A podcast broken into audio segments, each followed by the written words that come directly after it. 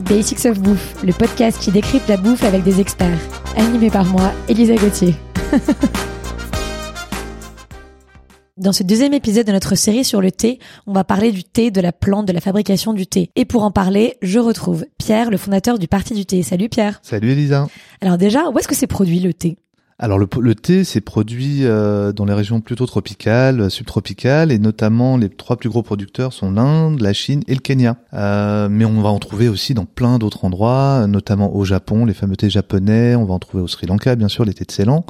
Euh, on va en trouver euh, dans tous les pays d'Asie. En gros, ils en font au Vietnam, ils en font en Indonésie. Euh, il y a même des îles où ils en font. Ils en font au Brésil, ils en font en Argentine. Et il y a un pays que j'aime beaucoup, c'est le Rwanda aussi. Ils font des très très très bons thés. D'accord. Et le Kenya, j'imagine que c'était euh, le fait que ce soit une ancienne colonie anglaise et qu'il y a exactement, un, climat un exactement, peu tropical. Exactement, c'est lié et ils ont fait là-bas bah, beaucoup de café, beaucoup de thé, euh, sachant qu'ils ont fait beaucoup de thé pour euh, la production industrielle surtout. Enfin, moi je parle des petits sachets jaunes. Mhm. Et euh, mais par contre, il y a quand même des producteurs qui font des thés très intéressants en méthode qu'on appelle orthodoxe.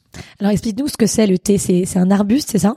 C'est ça. En fait, le thé, le théier, en fait, euh, c'est le cam du Camellia sinensis. Camellia sinensis, sinensis ou assamica, donc un camélia qui vient d'Inde ou un qui vient de Chine. Et par rapport à cet arbre-là, en fait, c'est un théier qu'on va, euh, dont on va utiliser un petit peu euh, toutes les parties, enfin surtout les feuilles. Les plus recherchées sont les bourgeons, euh, et ça va être un peu euh, similaire euh, au vin dans l'approche, c'est-à-dire qu'on va vraiment parler de de lieu où il pousse, parce que le même théier, selon le lieu où il pousse, va pas donner la même chose.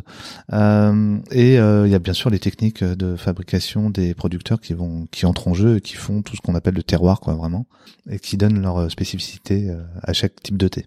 Donc en fait, on peut consommer les feuilles, les fleurs, on peut consommer aussi les, les tiges. Oui, alors les tiges, oui. Alors c'est surtout au Japon qu'on va faire ça, où en fait là-bas rien ne se perd vraiment quoi. Ils vont réutiliser, euh, ils vont mettre, ils vont trier les feuilles en fait quand ils vont faire la cueillette. Ils vont séparer les feuilles des branches. Et il y a des thés de qu'on appelle de branches, les cookies, euh, cookie chat, et qui sont des thés avec beaucoup beaucoup de branches en fait, et euh, qui sont délicieux quand ils sont bien faits. Euh, donc on peut vraiment utiliser beaucoup beaucoup de parties, ouais, effectivement. On peut même le manger parfois. Au Japon, ils le mangent. Ouais. Incroyable. Ouais. Ils mangent les feuilles. Ouais, ils mangent les feuilles. Il faut infuser trois fois les feuilles et à la fin, ils rajoutent un petit peu de vinaigre euh, dont je, le nom m'échappe Ah, et on le mange avec des baguettes et c'est très très bon. Incroyable. Ouais. Euh, et comment on cultive du coup les théiers Est-ce que c'est seulement domestiqué ou est-ce qu'on peut trouver des théiers sauvages? Euh, Il y a à la base sont, sont des, enfin si on les laisse pousser, sont des arbres hein, vraiment, ils peuvent, qui peuvent être très très hauts, qui peuvent faire 10 mètres de haut. Et on a beaucoup de théiers sauvages dans la région du Vietnam, Laos et Yunnan, où on va faire les fameux pu'er ou d'autres thés d'ailleurs. On peut faire des, des, des thés verts, des choses comme ça. Mais en général, ils sont domestiqués. Alors ça va aller du, du Japon où, où les thés vont ressembler à des bonsaïs. Ils sont vraiment taillés euh, au cordeau, etc. Euh, en Inde où c'est un petit peu plus sauvage, ils, cueillent plus euh, en, en mode, on va dire, sécateur, quoi. Euh, donc voilà, on a tout un, panel de de techniques pour tailler les théiers euh, qui sont hyper importantes euh, comme dans le vin j'imagine que je connais moins mais euh, pour euh, pour la régénérescence des, des feuilles euh, la productivité du, du etc Est-ce que tu peux nous parler du coup des couleurs du thé? Alors j'ai l'impression que moi qu'il y a du thé blanc, du thé vert du thé noir. Est-ce qu'il y a autre chose? Ouais, euh, oui, il y en a d'autres. Il y a du coup, on va, il va y avoir du thé blanc, du thé vert, effectivement. Entre le thé vert et le thé noir, euh, si on peut dire comme ça, il y a le oolong, qui est un thé semi-oxydé. Et après le thé noir, on a aussi ce qu'on appelle des thés sombres ou les pu'er, qui sont des thés fermentés. Euh, sachant que en fait, euh, bien qu'il existe plusieurs types de théiers, euh, ce qu'on appelle les cultivars, c'est comme les cépages dans le vin. Euh, c'est pas le cultivar ou, euh, ou, le type de théier qui va donner sa couleur au thé. C'est, c'est bien la technique de fabrication. Euh, le thé blanc, en fait, avec les mêmes feuilles, on peut faire n'importe quelle couleur de thé, euh, sachant sachant que comme la feuille d'un arbre, pour prendre euh, un, quelque chose de très schématique, mais une feuille d'un arbre elle est, sur un arbre elle est verte et quand elle tombe à l'automne, avec l'oxydation, avec euh, Mhm. l'humidité, euh, etc., elle va s'assombrir. Donc la couleur va changer, elle va s'oxyder. Eh Ben, c'est exactement ce processus euh, qu'on va travailler sur le thé pour obtenir les différentes couleurs de thé. Le thé blanc, il va être que flétri, c'est-à-dire qu'on va juste enlever un maximum d'humidité des feuilles et euh, traditionnellement c'était euh, sous un soleil voilé. Bon, maintenant c'est reproduit euh, dans des espèces de fours qui reproduisent ça, donc c'est une chaleur très douce. Les thés verts vont être cueillis, euh, flétris rapidement et fixés à chaleur euh, très très intense. Alors à sec comme dans des wok en Chine ou à l'humidité, euh, enfin à la vapeur à l'étuvée au Japon, ce qui donne des goûts très très différents.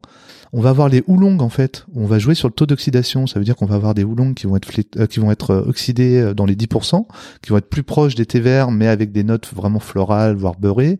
On va en avoir dans les 30% d'oxydation. On va commencer à avoir des notes compotées et on va avoir des oolongs dans les 70% qui peuvent même être légèrement torréfiés sur la fin.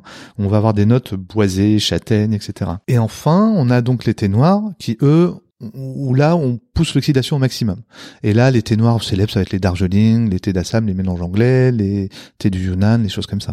D'accord. Donc une feuille peut vraiment donner différents types, différentes couleurs de thé. C'est vraiment le traitement après qui va, C'est euh, exactement ça. Après, évidemment, il y a des terroirs qui, qui se prêtent plus à certaines couleurs de thé, euh, et puis des, des, voilà des traditions, des, des savoir-faire euh, qui sont propres à chaque pays, à chaque cultivateur. Mais proche du vin finalement. Voilà, exactement. Ouais. C'est c'est vraiment très proche. Il y a une dernière catégorie qu'on que j'ai pas évoqué, c'est le puer qu'on appelle les thés sombres, qui eux en fait, euh, où là c'est vraiment un processus, un processus de, de, fermentation, comme on peut avoir justement dans le vin ou dans le fromage, euh, qui va, euh, donc le thé va fermenter en fait, on va compresser le, les feuilles de thé humides on va les compresser sous forme de galettes souvent et on va les laisser vieillir. Donc ils, vont fermenter dans des caves. Euh, donc il y a des caves très célèbres à Hong Kong notamment ou à Taïwan, mais ils vieillissent pas pareil selon la géographie du lieu où on le fait vieillir. Et ça donne des choses. Euh, c'est noir comme du café et euh, c'est très très digeste. C'est un antigueule de bois magique. C'est voilà, c'est vraiment un thé intéressant et c'est très bon surtout. Et en parlant de variété, combien est-ce qu'il y a de variétés de thé? Alors de variétés de thé, c'est, je crois que c'est impossible de compter tellement il y en a. Surtout qu'on en développe énormément tous les ans. Euh, soit pour leur, euh, soit pour leur capacité euh, de production, c'est-à-dire que des, des, des, choses qui produisent énormément en très peu de temps, ou soit pour leur qualité gustative. Mais là, c'est vraiment euh, au Japon, par exemple, il y a une banque de, de, de cultivars euh, qui est à Kagoshima, et là, ils en développent tous les ans par bouturage. Hein. mais ils en développent, je sais pas, une dizaine par an différents. On doit être, je sais pas, peut-être 200, 300 à Darjeeling, c'est pareil. Il y, a, il y, a, un nombre incalculable de cultivars. Il y en a vraiment beaucoup. Et donc des, des experts en thé comme vous, l'idée c'est de mélanger plein de feuilles différentes pour créer des, des mélanges spéciaux. Pas du, euh... tout. Pas du tout. En fait, non, non, pas du tout. C'est pas, c'est pas notre rôle en fait. C'est vraiment le rôle de la, du producteur. D'accord. C'est eux qui vont faire les mélanges eux-mêmes. C'est eux qui vont faire le produit sur place, euh, sachant que nous, où on va travailler après, c'est effectivement on peut faire des mélanges de différents thés. Je vous dis par un exemple, un thé, un thé fumé avec un thé au mhm. jasmin, ça, ça rentre très bien. Mais c'est pas, on n'est pas dans la production. Euh, nous, ce qu'on va faire, c'est des thés euh, parfumés avec des huiles essentielles ou des morceaux de fruits, des choses comme ça. Mais pour ce qui est vraiment euh, du, du, de l'assemblage, ce sera vraiment sur place qu'ils le font. Et moi, je travaille en général souvent, le plus souvent, dans des sur des, du monocultivar. J'aime beaucoup travailler sur le monocultivar et voir les, spécificités de chacune. Après, il y a il y a des producteurs qui me proposent des choses très intéressantes en, en assemblage. Super, super intéressant. Merci beaucoup Pierre et on se retrouve la semaine prochaine pour parler de comment on boit le thé. Merci à tous d'avoir écouté cet épisode, j'espère qu'il vous a plu. Retrouvez-moi autour d'un café à mon restaurant kiosque KIOSK, rdvo kiosque sur Instagram, à lundi prochain pour un nouvel épisode de Basics of Bouffe.